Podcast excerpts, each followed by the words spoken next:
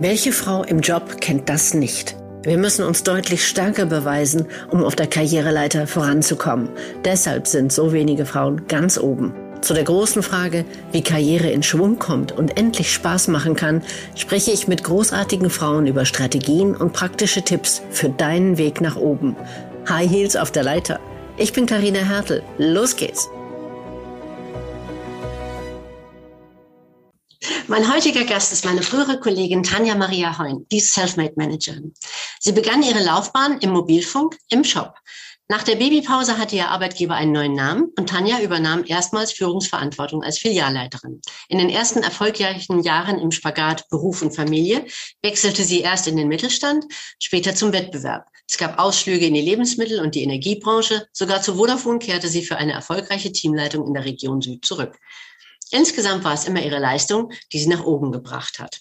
Heute kann sie auf breit gefächerte Vertriebserfahrungen zurückblicken und gibt ihre Erkenntnisse als Performance-Trainerin an Vertriebsteams in allen Branchen weiter. Als ich sie vor über 15 Jahren kennenlernte, lautete ihr Credo, ich bin berufstätige Mutter, Mutter von zwei Kindern, also managen kann ich. Ich bin damit die perfekte Führungskraft. Diese Perspektive finde ich immer noch sensationell. Liebe Tanja, ich habe dich als dynamische, kreative und motivierende Kollegin kennen, erlebt und deine Karriere dank Xing und Co. verfolgen können. Und heute haben wir endlich die Gelegenheit geschaffen, uns nach langer Zeit auszutauschen über die Frage, wie Frauen ihre Karriere erfolgreich und mit mehr Leichtigkeit voranbringen können. Ich freue mich sehr, dass du da bist, liebe Tanja. So. Ja, danke schön.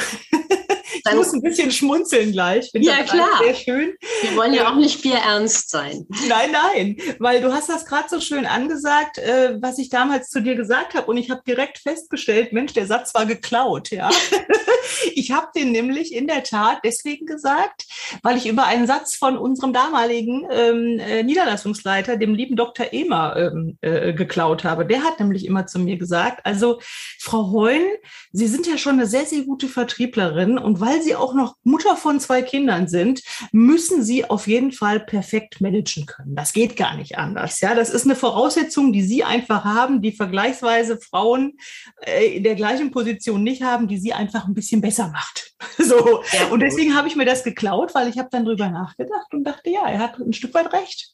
Es liegt dann sozusagen in meiner Natur, so oder so managen zu müssen. Also, und es ist tatsächlich kein großer Unterschied. Ja? Weil das können wir doch mal als klassische Rückenwindsituation verstehen, oder? Da hat ja. jemand gewaltig Rückenwind gegeben.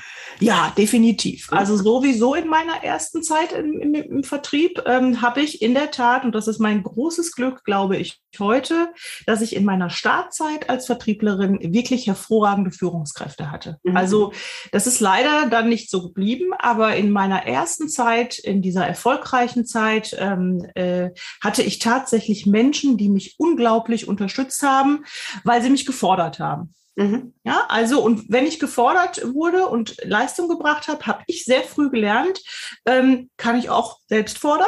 Also sprich, wenn ich Leistung abgebe, zum einen lässt man mich in Ruhe, zum anderen kann ich mich entwickeln und ich habe immer das bekommen, was ich wollte. Mhm. Das habe ich sehr schnell gelernt und das haben natürlich Führungskräfte möglich gemacht, die an der Stelle dann auch da waren und das erkannt haben.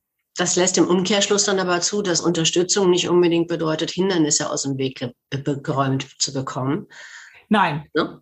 Ich glaube, heute heißt, heißt das einfach nur ähm, das Erkennen. Es Erkennen, ja. dass da ein Mitarbeiter ist, der das Potenzial hat, Dinge zu tun und ihn diese Dinge tun zu lassen ihm das Vertrauen zu schenken. richtig, richtig. Ja. Das, das, das sehe ich als Unterstützung an. Ich habe niemanden gebraucht, der mir zeigt, wie man den Job macht. Aber ich musste teilweise natürlich mal Dinge erfragen oder ich habe einen Rat gebraucht und den habe ich gekriegt. Mhm. Dann die Antwort ne? oder die, die Unterstützung dazu. Aber das größte und schönste Gefühl war, das Vertrauen zu bekommen.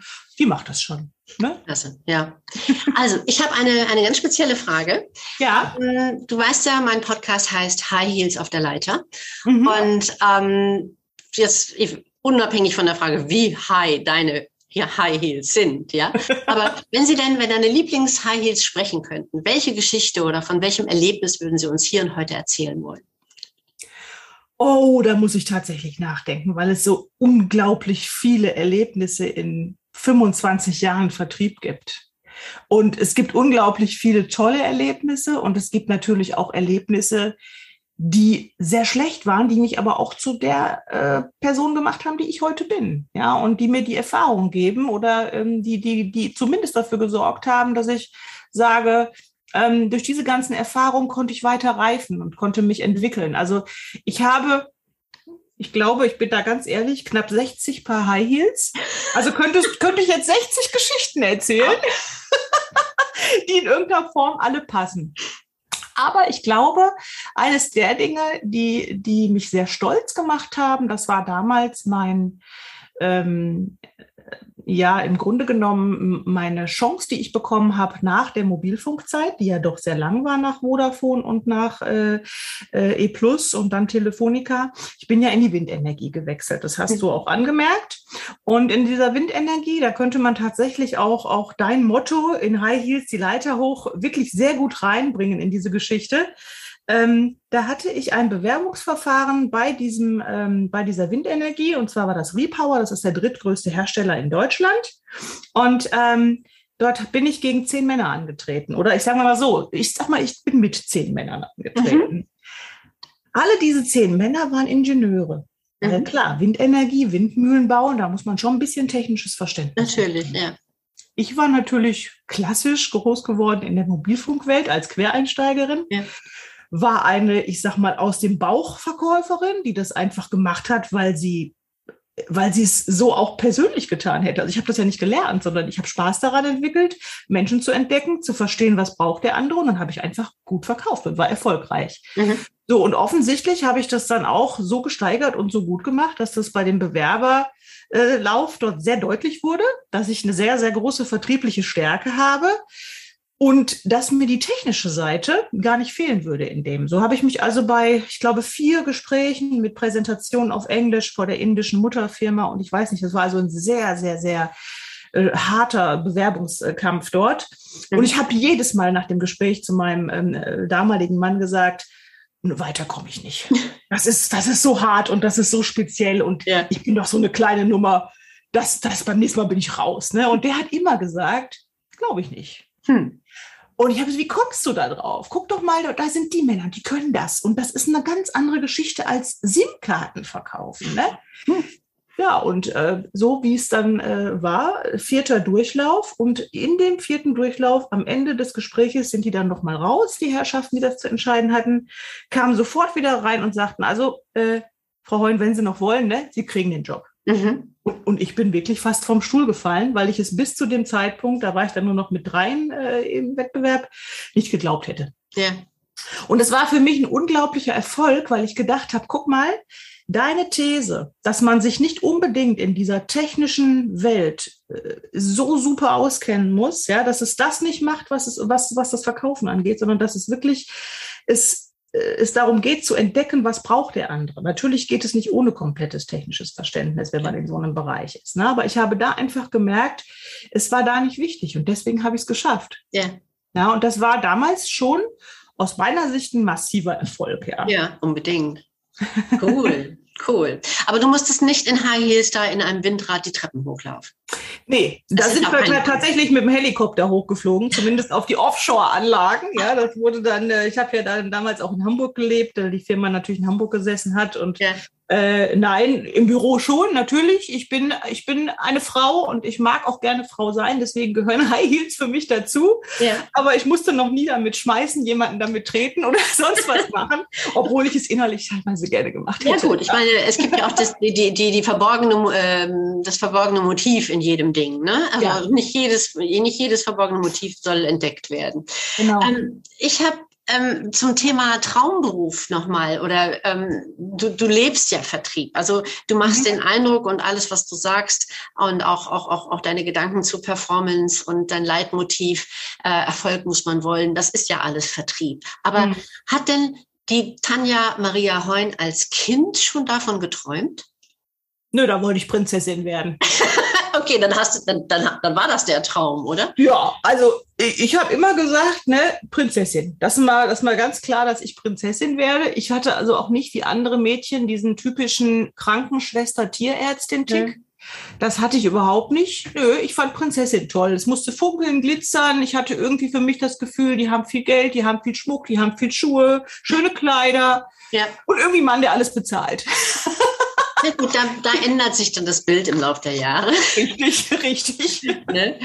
Ähm, ich habe immer gedacht, also ich will gerne ein gutes Leben führen, also auch von, der, von dem was man ja sagt, auf großem Fuß leben. Also so habe ich das als Kind mir nicht gedacht, aber ich wusste immer, du brauchst für einen gewissen Lebensstandard brauchst du brauchst du einigermaßen viel Geld. Und ja. insofern war das für mich auch immer so ein, eine der Motivationen, ähm, die die eben da gibt es dann die Luft wird ja dann irgendwann dünn. Ne? Wie, da redest du von dem inneren Anliegen. Da gibt es übrigens ein sehr gutes Buch drüber. Ja. Jeder Mensch hat ein inneres Anliegen. Mhm. Und das, wovon du gerade redest, ist dein inneres Anliegen. Das habe ich übrigens genauso gelagert. Die Prinzessin, mhm. die war ja nur als kleines Kind. Mhm. Ich habe dann ja irgendwann das Rollenverständnis meiner Eltern verstanden. Mhm. Meine Mutter ist immer Hausfrau gewesen und ähm, meine Mutter musste meinen Vater immer fragen, wenn sie ja. irgendwas kaufen wollte. Ja. Und in dieser Zeit muss ich irgendwie den Drang entwickelt haben, dass ich das niemals will. Mhm. Meine Mutter mhm. hat mir nie einmal im Leben gesagt, dass sie das negativ fand oder dass sie das gestört hat. Mhm. Niemals. Sie hat mich nie negativ geprägt in diese Richtung.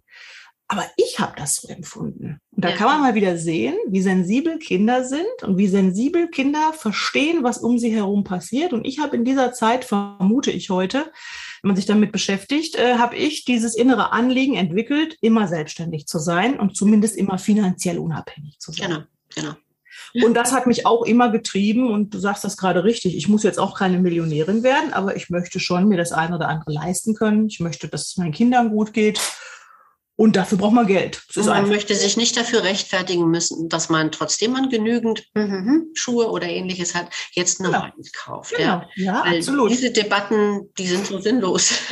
ja. Die hat es bei mir nie gegeben, weil die würde ich gar nicht zulassen. Ne? Das ist, äh, äh, äh, also ich bin ein sehr großzügiger Mensch. Das heißt, alle, die um mich herum sind, bekommen auch immer sehr, sehr viel von mir. Deswegen gönnt mir wahrscheinlich auch jeder das, was ich mir selbst dann leiste an der Stelle. Aber ich kann eben immer sagen, das habe ich mir erarbeitet. Mhm. Genau. Das ist das Geld, was ich verdient habe. Und das ist ein schönes Gefühl. Ja, ja. Kann ich voll und ganz nachvollziehen. Ähm, wenn wir uns über Leistung, also Performance, nochmal im weiteren Sinne Gedanken machen.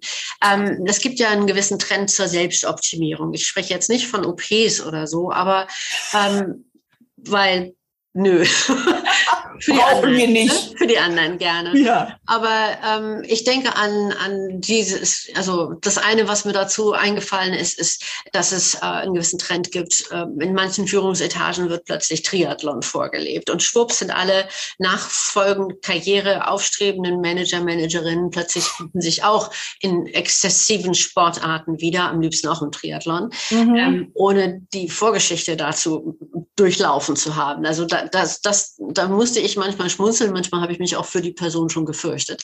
Mhm. Aber ähm, wenn wir das jetzt mal in harmloseren Dimensionen sehen, ähm, man kann ja allerlei tun zur Leistungssteigerung. Ähm, jetzt mal auf die geschäftliche, auf die berufliche Leistung bezogen. Ab, angefangen, dass es Leute gibt, die gehen ohne Red Bull nicht mehr aus dem Haus. Dann gibt es Leute, die nehmen irgendwas ein. Ähm, mhm. Ich habe mal ich war wirklich total naiv. Ich habe mal, ich habe, ich bin aus allen Wolken gefallen, als ich mal gehört habe, dass es Erwachsene geben, die Ritalin nehmen. Ja, oh. ja, also ein Medikament, was eigentlich gegen Aufmerksamkeitsdefizit Störung. Ich kenne Ritalin, ja. ja. Mhm. Also gegen ADHS ist, aber wenn das mhm. dann die Erwachsenen nehmen, dann äh, können die dadurch klarer denken und so. Ähm, wie stehst du zu Leistungssteigerung durch Mittelchen und Maßnahmen? Äh, stehe ich gar nicht zu, weil auch da habe ich ein Kindheitstrauma. Meine Mutter war, glaube ich, instinktiv sehr schlau.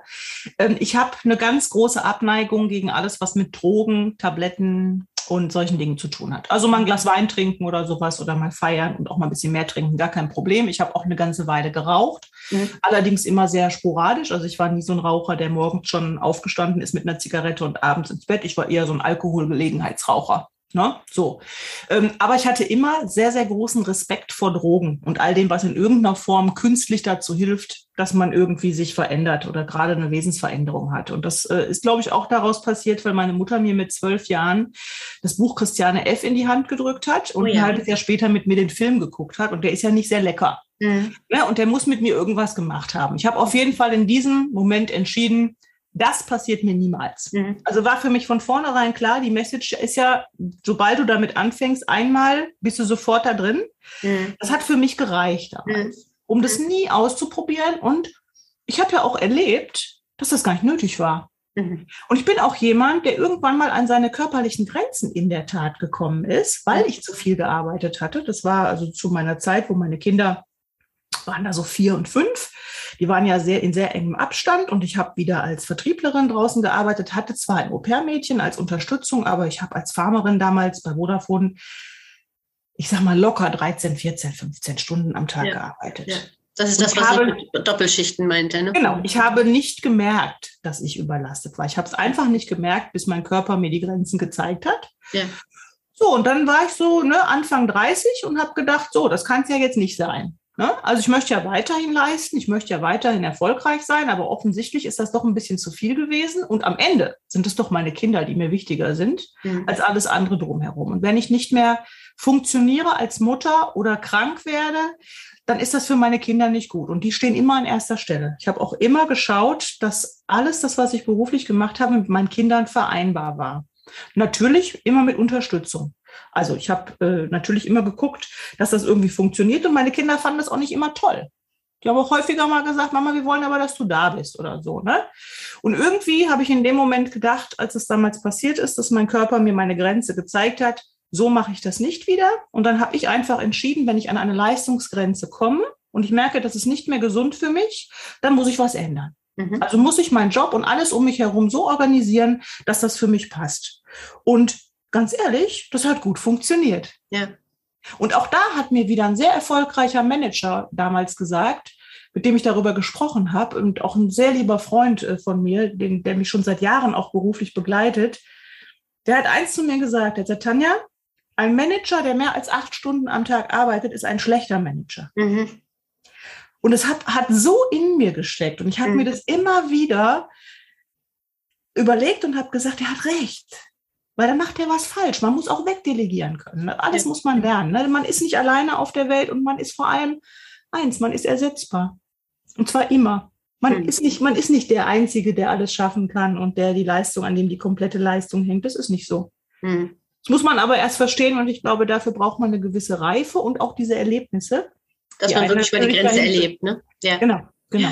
Und ähm, was hast du für dich ähm, so als, als, als Weg gefunden, jetzt so im Alltag, wenn du merkst, es wird eng, deine Energiereserven gehen in den Keller, wie lädst du deine Batterien wieder auf? Also grundsätzlich ist es heute so, dadurch, es ist ja jetzt ein Luxuszustand für mich, du hast das ja vorhin erwähnt, ich bin nicht mehr im Angestelltenverhältnis. Mhm. Ich habe mich also tatsächlich im sehr späten Alter mit 50 entschieden, ähm, also ich empfinde das zumindest als sehr spät, so eine, so eine, so eine äh, Schritt zu gehen, mich selbstständig zu machen. Und das war nicht aus der Not heraus, weil ich arbeitslos war oder weil mich keiner mehr wollte, ganz im Gegenteil. Also ich glaube, Jobs im Vertrieb, die findet man auch noch über 50, äh, wenn man gut ist. Und ähm, ich äh, habe einfach nur für mich gedacht, ich möchte viele Dinge so nicht mehr und ich möchte vor allem eins, ich möchte selber entscheiden können, ja. mit wem ich wie lange arbeite. Also und das hatte weniger, genau, und ich habe einfach auch gemerkt, dass durch das, ähm, dass durch Führungskräfte, die ich in diesem Zeitrahmen hatte, gerade so in den letzten Jahren, wie sehr das an meinen Reserven gezogen hat. Ich habe immer gedacht, Tanja, du hast doch ganz andere Potenziale und diese Potenziale lebst du gerade nicht, mhm. weil jemand so wahnsinnig an deinen Reserven zieht. Ja. Ich nenne diese Menschen immer gerne Energievampire. Ja. Weil, weil sie nur eins machen, sie ziehen Energie und sie geben dir nichts. Mhm. Und ich bin nicht mehr bereit, jetzt nicht mehr bereit, nur noch zu geben und nichts dafür zu bekommen. Also es mhm. muss für mich immer eine Win-Win-Situation sein, genauso wie, wie ich auch die mit dem Kunden habe. Ne? Mhm. Und leider ist es häufig in der Zusammenarbeit mit Führungskräften so, dass das nicht gegeben ist. Ich, mhm. äh, deswegen ist ja auch ein Grund gewesen, warum ich mich selbstständig gemacht habe, weil ich einfach dabei unterstützen möchte, die Führungskräfte in Deutschland grundsätzlich besser zu machen. Und ich glaube nicht mal, dass sie absichtlich schlecht sind, sondern dass sie einfach nur vieles noch nicht gelernt haben oder viele ja. Erfahrungen noch nicht gemacht haben. Ja, oder manche Zusammenhänge nicht hergestellt. Genau, genau. Ich habe die aber gemacht und ich ja. kann heute und ich arbeite sehr viel mit relativ jungen Führungskräften heute zusammen. Und das ist so schön, dass sie dann sagen, Tanja, du bist für mich ein Sparringspartner. Du bist für mich wie so eine große Schwester, die mir sagt, oh, pass auf, da könnte eine Gefahr wittern. Mhm. Da habe ich ein Gespräch mit einem Mitarbeiter, da habe ich mich vielleicht völlig verrannt und gar nicht das Wichtige gesehen, aber du von außen, du guckst da drauf und du siehst das. Mhm. Und damit kann ich Schlimmeres verhindern. Ne? Ja, also es gibt ja. dann durchaus sehr große Dankbarkeit auch von gerade jungen Menschen, die in Führungsverantwortung sind. Und das macht mir Spaß. Und das kann ich mir heute aussuchen. Und ich muss ja auch nicht mehr fünf Tage die Woche arbeiten, wenn ich das nicht will. Das sage ich jetzt mal so ganz frei Schnauze. Wenn ich keine Lust habe, dann äh, oder oder denke, mir ist irgendwas zu viel, dann setze ich mich mit meinem Mann in den Camper und bin mal fünf Tage in Holland. Mhm. Ja, da kann ich auch eine Telco machen oder eine Videokonferenz zwischendurch. Das ist so ein bisschen ähm, unser zweites Hobby geworden, dass wir ähm, äh, jetzt uns ein großes Wohnmobil gekauft haben und damit durch die Welt reisen. Und ich versuche das aufzuteilen. So ja. Arbeit ist für mich ja auch nicht mehr Arbeit. Und das war es eigentlich nie. Es war für mich immer etwas, äh, wo ich auch zum einen natürlich meine meine Neigungen mit befriedigt habe, sage ich mal. Ne? Also Erfolg ist ja schön und ich bin ein Mensch, der ist, kannst du schon fast sagen, erfolgssüchtig. Mhm. Ja, also ich liebe Erfolg. Ich finde es schön, Erfolg zu haben und es gibt mir etwas. Und deswegen arbeite ich, weil der Erfolg fällt dir nun mal nicht in den Schoß, sondern du musst was dafür tun. Und ähm, auch als Frau kann ich eigentlich sagen, dass ich relativ häufig durch meine Leistungsbereitschaft das Glück hatte, dass ich nicht ganz so doll mit Männern gemessen wurde wie vielleicht andere Frauen. Weil ne, ich habe vielleicht eher den Neidfaktor gehabt oder viele um mich herum, die mich stoppen wollten, weil mhm. sie Angst davor hatten, das Mädchen könnte ja jetzt an mir vorbeilaufen. Mhm. Ähm, Was sie dann auch getan hat. Habe ich, ja. Und da wirft ihnen natürlich auch der eine oder andere mal Knüppel in, in den Weg, aber damit kann ich mittlerweile umgehen. Ich muss auch nicht mehr mit jedem kämpfen. Weißt du, ich habe so ein bisschen das Gefühl, man wird auch ruhiger. Ja, das, und man erkennt, dass man nicht mehr jeden Kampf kämpfen muss. Ne? Ja, nicht genau. jedem, auch nicht, nicht jedem gefallen muss. Aber ja. wenn du jetzt, wenn du jetzt deinem jüngeren Ich oder stell, du, du bist Mentorin von jemandem, äh, der jetzt die, gerade die erste Führungsposition hat und sagt, ich will nach oben, ich will die Welt verbessern, ich will die Welt verändern, aber dafür muss ich ganz oben hin, hinkommen. Mhm. Was, was gibst du für einen Tipp oder was, was, was empfiehlst du? Was sollte man unbedingt tun und was sollte man unbedingt nicht tun? Also mhm. vermeiden. Also die erste Frage, die ich so einem Menschen stelle, ist, warum bist du gerne Führungskraft? Mhm. Warum möchtest du das sein oder werden? Was gefällt dir daran gut? Leider, leider sagen die meisten, naja, es ist der nächste Schritt äh, wenn ich das nicht mache, komme ich in der Verdienstschleife nicht weiter und ich werde auch nicht gesehen, weil man muss sich ja nun mal im Management entwickeln, um dann eben auch da oben mitspielen zu können. Ähm, Geld ist natürlich auch oft eine Rolle, ne? Gehalt ist natürlich etwas, was sich daraus definiert. Aber leider sagen, wenn ich diese Frage stelle, vielleicht, ja, sagen wir mal eine gute Zahl, 20 Prozent sagen, weil ich gern Verantwortung übernehme weil ich Spaß daran habe, Menschen zu entwickeln. Weil ich es schön finde, dabei begleiten zu können, wenn Menschen erfolgreich sind. Das ist nämlich die Führungsaufgabe. Mhm. Und da kommen wir schon zu dem Kasus Knaxus, den wir heute haben. Ähm, ich bin genau aus dem Grund Führungs, in die Führungsverantwortung gegangen. Und zwar auch wieder wie die Jungfrau zum Kind. Auch da hat mich eine meiner besten Führungskräfte, die ich jemals im Leben hatte, hat gesagt, Tanja, das war noch zu Shop-Zeiten. Du machst das so gut, wie du andere an die Hand nimmst von deinen Kollegen. Da war ich noch gar nicht in der Führungsverantwortung. Ja. Aber der hat gesehen, dass ich offensichtlich die Fähigkeit hatte, meine Kollegen mitzuziehen, die nach oben zu bringen, die zu unterstützen. Und zwar auf eine sehr menschliche Art und Weise, dass er gesagt hat, du bist eigentlich ideal für eine Führungsverantwortung. Weil das ist ganz selten, dass Menschen diese Eigenschaft haben und dass andere Menschen dann so schnell folgen und die dann auch erfolgreich sind. Mhm. Und du traust dich auch zu sagen, pass mal auf, wir haben hier sechs Menschen im Shop, die müssen nicht alle das Gleiche können. Es ist super, wenn die eine Service macht, dann kriegt die halt ein bisschen was vom Zahlendruck weggenommen, weil dafür nimmt die den Huntern, die gar keinen Bock auf Service haben, nimmt die die Zeit mhm. und die können sich aufs, aufs Handen konzentrieren und können weitere Umsätze machen. Du bist die Erste gewesen, die das überhaupt gemacht hat. Danach haben wir Service Points bei Vodafone bekommen. Das mhm. war tatsächlich so. Ne? Da bin ich tatsächlich mit ein bisschen in Schuld. Das hat dann damals der Fritz, Fritz Jussen tatsächlich äh, veranlasst. Aber ich habe mich das einfach getraut. Ich habe einfach die Menschen nach den Potenzialen arbeiten lassen. Ne? Und mhm. das macht heute keiner mehr. Die meisten Menschen, die ich frage, geben mir nicht diese Antworten, sondern es ist der nächste Schritt, Gehalt. Naja, wenn man irgendwo landen will, muss man das ja machen. Da will immer jeder eine Führungsverantwortung sehen im CV. Also quasi dann, mehr, mehr als, als Zwischenschritt und nicht als Aufgabe für sich wenn genau. ich mich richtig verstanden habe. Und genau, und wenn ich ehrlich bin, sage ich auch den Menschen, die mir wirklich nicht vermitteln können, dass sie eine gute Führungskraft wären, den sage ich auch knallhart, dass ich sie nicht dafür halte. Ja. Und dass sie das nicht tun sollten. Ja. Und dass es natürlich auch Möglichkeiten gibt, sich fachlich auszurichten, eine fachliche Karriere zu machen, wo man mal von der Führungsverantwortung ablässt. Ja. Und wenn Sie dann wissen wollen, warum ich das denke, dann sage ich es Ihnen knallhart, dann zeige ich Ihnen also auch sehr, sehr deutlich Ihre menschlichen Defizite, die Sie unter Umständen haben. Es kann ein großer Egoismus sein, ein bisschen zu einem egozentrischen Verhalten. Ne? Viele gute, super Verkäufer also gerade diese wahnsinnigen Hunter, die so alles umreißen, das sind ja oft ganz große Egozentriker und Egoisten. Ja. Was für den Vertrieb häufig sehr gut ist, zumindest für die Lucky Shots und für die schnellen Geschäfte, ja. Ja. Aber als Führungsverantwortung ist das Gift, ja, so zu sein. Und ähm, ich, wenn Sie es wissen wollen, sage ich es Ihnen. Der ein oder andere hat dann auch nachher schon zu mir gesagt, hey, du hast echt recht gehabt. Mhm. Ich hab, bin dann davon abgerückt.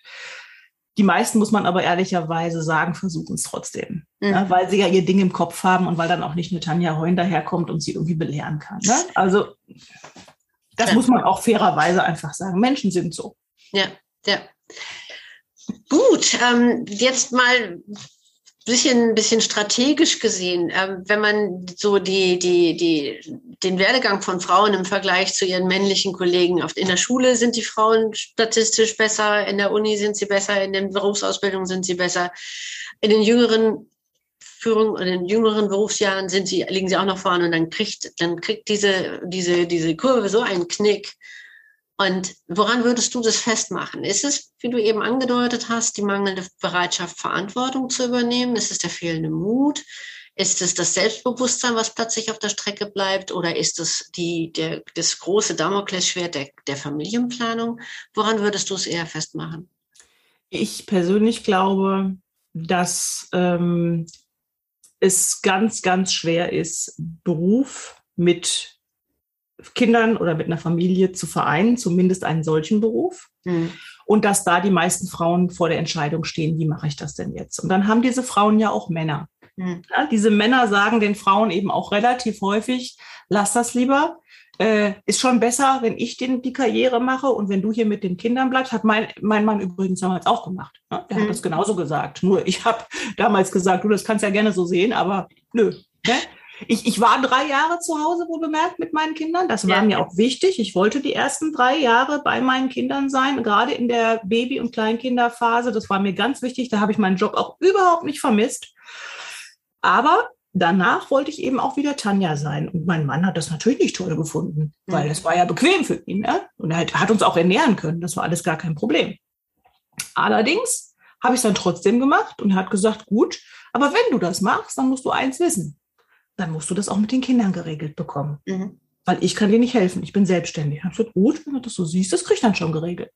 Und dann habe ich das auch geregelt. Und im Nachhinein hat es sich so entwickelt, dass sogar dann mein Mann äh, beruflich sich sehr verschlechtert hat, in seiner Selbstständigkeit ein paar Dinge passiert sind, die dann dazu beigetragen haben, dass es finanziell ein bisschen runterging. Es war jetzt kein kompletter Konkurs, der war immer noch gut, aber es war schon sehr viel weniger vorhanden als vorher.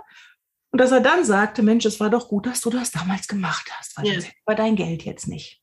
Ja. So. Und so ist das eigentlich mit vielen Sachen gewesen, dass im Nachhinein immer so die Stimme kam, Mann, es war doch gut, dass du so entschieden hast. Und ich habe das eigentlich weniger gut überlegt, sondern mehr aus meinem Instinkt heraus gemacht. Mhm. Und ich glaube, das ist die eine Seite, warum Frauen das nicht machen. Und Frauen bekommen ja auch immer wieder gesagt, du bist nicht gut genug, du kannst das nicht. Ach, wenn du Kinder hast, dann kannst du ja nur eingeschränkt arbeiten.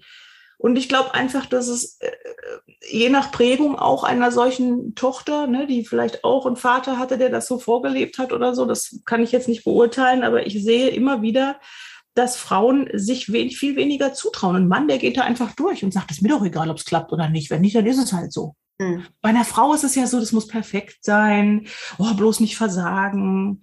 Ähm, Männer haben auch Versagensängste, aber die packen dann ihre Ellbogen aus und die werden dann gemein. Bei Frauen ist das anders. Ne? Eine Frau geht dann zehn Schritte zurück, wenn sie Hm. merkt, dass sie da irgendwie, ne? Also man kann das aber auch nicht verallgemeinern. Das ist nur so, dass ich diese Sachen immer wieder gesehen habe, weil ich habe, ich, ich kenne keine Frau aus dem Bereich, in dem ich komme oder aus der Zeit, aus der ich komme, die in einen ähnlichen Weg gegangen ist wie ich mit Kindern. Ne? Also ich Ja. kenne natürlich Frauen, die einen ähnlichen Karriereweg gegangen sind, aber mit Kindern kenne ich keine einzige und ich war ja auch immer in einer Männerwelt unterwegs. Ja. Immer die einzige Vertriebsleiterin, egal wo ich gearbeitet habe. Ja. Ja, also ich, ich, ich kenne dieses, dieses ähm, ein Unikum oder ein Unikat sein, das kenne ich auch. Allein schon eben die Telco-Branche ist grundsätzlich immer noch sehr männerdominiert. Und ähm, wenn du dann mal guckst bei CIOs, mit denen ich mich auch eine Zeit lang sehr intensiv befassen durfte, da gibt es fast gar keine Frauen. Aber es gibt dann eben auch einzelne, einzelne Personen, die sogar in, in, in, in, in einer ähm, CXO-Position sind und in der Zeit schwanger sind, in der Zeit Kinder bekommen, in der Zeit dann wieder weiterarbeiten, als wäre nichts gewesen. Und das mhm. denke ich, okay, es geht, es geht, ja. ja. Was sind so die Herausforderungen, die du jetzt vor dir hast? Also im Sinne von, ähm, welche Projekte stehen vor dir, auf die du dich besonders freust? Och, also im Grunde genommen freue ich mich auf alles, was ich nicht kenne und wo ich wieder neue Erfahrungen mache, denn das ist tatsächlich immer so. Man arbeitet ja immer mit Menschen zusammen und man lernt immer unterschiedliche neue Menschen kennen. Ja. Manchmal frustriert einen das, weil man denkt, boah, du stehst so auf der Stelle und ich könnte dir helfen, aber du willst es nicht, ne? So. Ja, ja. Menschen wollen ja auch nicht immer Feedback kriegen oder, oder sind so in ihrem eigenen Thema drin, dass sie gar nicht erkennen, dass man eigentlich von außen gut drauf gucken kann und gute Ratschläge gibt. Mhm. Aber viele, viele Menschen nehmen es auch an und das macht mir eine Wahnsinnsfreude, dann auch zu sehen, wie sich das entwickelt. Und ähm, ja, mein nächstes Projekt, ich, ich habe, also die Herausforderungen, die ich habe, natürlich wie jeder äh, andere Selbstständige auch, ich bin immer auf der Suche nach neuen Kunden. Ich höre nie auf damit. Ne? Also das heißt, diese harte Akquisetätigkeit, die ich jahrelang geschult und gestresst habe bei meinen Mitarbeitern, die muss ich jetzt selber machen. Ne? Und äh, was heißt muss? Ich mache die selber, weil ich das will. Und, und weil ich natürlich äh, nicht aufhören möchte, an neue interessante Projekte zu kommen. Aber das ist sehr, sehr schwer geworden, weil du natürlich die Formen der Ansprachen, die du heute nutzt, und das ist nun mal meistens Social Media, ja. äh, ähm, äh, die sind sehr schwierig geworden, weil ich da ja auch nicht die Einzige bin, die das macht. Das weißt du selber auch. Du bist auch selbstständig und, und weißt genau, was ich meine. Ne? Ja. Ähm, das heißt, im Grunde genommen funktioniert das sehr, sehr gut, wenn du über persönliche Kontakte in die Themen reinkommst. Aber die Herausforderung, die man immer wieder hat, ist natürlich Neukunden zu gewinnen. Ja. Das ist aber ein, ein, eine never-ending Story und davor scheue ich auch nicht zurück. Ähm, ich merke einfach nur, dass es sehr viel Zeit kostet und dass vergleichsweise zu wenig aus meiner Sicht dabei rumkommt. Mhm. Ne? Weil es natürlich heute, du kannst, darfst ja auch nicht mehr wirklich Kaltakquise machen, irgendwo anrufen, einfach mal so spontan und so. Das ist ja alles ein bisschen schwieriger heute geworden. Ne? Und man steht natürlich, man steht ja auch in Konkurrenz zu dem ganzen automatisierten Verkaufssystem, die es mittlerweile ja, gibt. Ja. ja. Und muss da äh, so den Weg finden zwischen dem, was man selber als hilfreiches Tool verwenden kann. Und aber auf der anderen Seite möchte man sich nicht mit irgendwie ähm, plötzlich wie ein Roboter fühlen müssen. Ja, also ja, und ich bin halt auch nur, ich sag mal in Anführungsstrichen, eine One-Man-Show als Tanja Heun, Vertriebstrainerin, zwischen Tausenden von Trainer und Gesellschaften, die es gibt in Deutschland. Äh, das ist natürlich ein Riesenmarkt auch. Ne? Und ich meine, wenn ich jetzt so ein HR-Entwickler wäre, so ein Personalentwickler wäre und da würden, ich meine, ich weiß nicht, wie viele Anrufe die von Trainern kriegen in der Woche. Ne? Mhm. Das muss ja immens sein. Das kann ich auch verstehen. Also muss man sich schon was Besonderes einfallen lassen auch in der Ansprache, ähm, damit jemand aufschaut und sagt, ach, mit der wird es sich ja mal lohnen zu sprechen. Mhm. Ich probiere da schon unterschiedliche Sachen aus. Ich bin ohnehin jemand, die im Schreibstil und auch im Sprechstil, glaube ich, ein bisschen ähm, aus der Art gerät, ja, und ja. anders schreibt, als es andere tun. Ähm, aber es geht eben auch nur so. Ja. Ne? Also wenn ich mein, mein Sprüchlein abrattere, ich bin die Tanja Heun, ich habe eine Vertriebsgesellschaft und ich habe mal, ich möchte mal fünf Minuten von Ihrer Zeit haben, damit wir uns mal darüber unterhalten können, was für Sie toll ist ne, das hat einen Riesenschwanz und das sagen alle. Mhm. So. Ja. Also wenn mich jemand so anruft, dann habe ich schon gedanklich nach zwei Silben abgeschaltet, ja. ja. Und deswegen muss das schon knallen und das, das sind so meine Herausforderungen. Ansonsten sage ich dir ganz ehrlich, ich mache das schon mein Leben lang so, dass ich immer sage, ich mache das, was mir Spaß macht. Und wenn ich keinen Spaß mehr habe, höre ich auf. Ja. Guter Plan.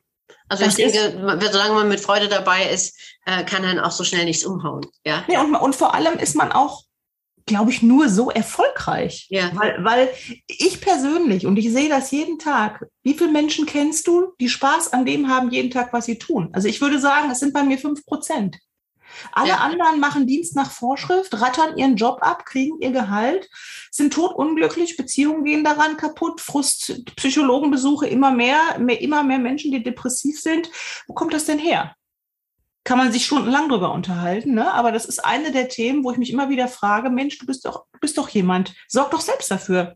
Ja. Also finde ich auch ein ideales Berufsbild übrigens, Menschen zu unterstützen, die in so einer Lebensphase sind. Ja. Zu sagen, hey, hast du mal entdeckt, was du kannst? Hast du mal, weißt du eigentlich, was du für ein Potenzial hast? Ich bin immer wieder erstaunt, auf wie viele Menschen ich stoße, die ihre Potenziale nicht kennen. Dazu habe ich ein schönes Zitat. Vielleicht nehmen wir das zum Abschluss. Ähm, Kritiker haben wir genug. Was unsere Zeit braucht, sind Menschen, die ermutigen. Ja. Das Allerdings. Das Zitat ist über 50 Jahre alt.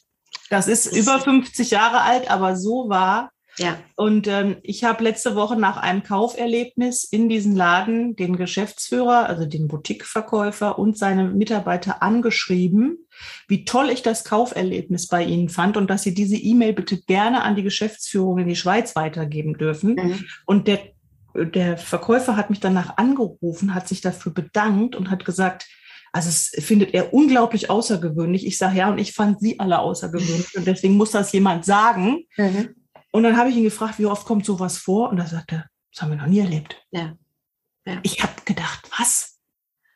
Ich bin doch jetzt nicht die Einzige, die so denkt. Also ich gibt doch Menschen, die auch so drauf sind wie ich. Das kann ich gar nicht Weniger, glauben. Ne? weniger. Also weil, wie gesagt, kritisieren ist, ist, ist berühmt, ist, ist anscheinend der gute Ton, ja. meckern sowieso. Und äh, andere Leute ermutigen, andere in ihren Fähigkeiten bestärken und ihnen Rückenwind zu geben, leider zu wenig. Mhm. Dafür treten wir an. Danke, dass du meine Motivation und äh, meine Mission unterstützt, liebe Tanja. Ich muss noch der Vollständigkeit halber sagen, wen ich denn da zitiert habe. Das war Konrad Adenauer. Ach was, erste ja. deutsche Bundeskanzler. Bundeskanzler. Ja. Der hat gewirkt von 49 bis 63, ist ein paar Jahre später dann gestorben.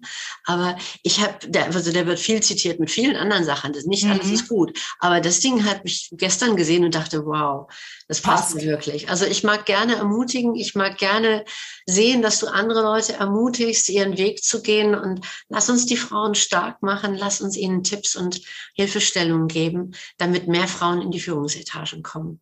Denn da ja, gehören sie hin. Auf jeden Fall. Ja? Anja, bis bald wieder. Ganz bis lieben Dank. Und jetzt sind wir schon am Ende dieser Episode, die du am besten gleich direkt bewerten kannst. Als Dankeschön für dein Podcast-Abo lade ich dich gerne in einen Miniurlaub ein. 15 Minuten pure Entspannung, wann und wo du willst. Hier der Link hh-leiter.de slash Urlaub. Das war eine Episode von High Heels auf der Leiter, der Karriere-Podcast für weibliche Führungskräfte. Ich freue mich, dich in 14 Tagen wiederzusehen oder wieder zu hören und empfehle auch gerne diesen Podcast weiter. Damit können wir gemeinsam dafür sorgen, dass noch mehr großartige Frauen ins Top-Management kommen, denn genau dort gehören sie hin. Und wir hören uns in 14 Tagen wieder. Ich freue mich auf dich, deine Carina.